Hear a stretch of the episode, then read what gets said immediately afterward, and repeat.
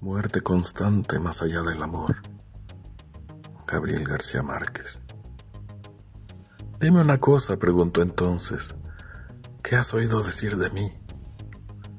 La verdad de verdad. La verdad de verdad.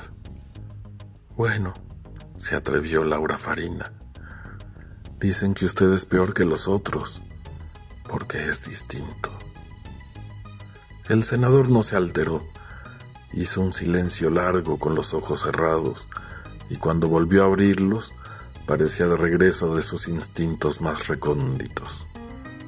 ¿Qué carajo? decidió. Dile al cabrón de tu padre que le voy a arreglar su asunto. Si quiere yo misma voy por la llave, dijo Laura Farina.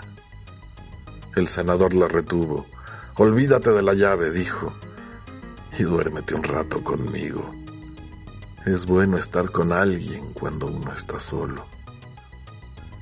Entonces, ella lo acostó en su hombro con los ojos fijos en la rosa. El senador la abrazó por la cintura, escondió la cara en su axila de animal de monte y sucumbió al terror.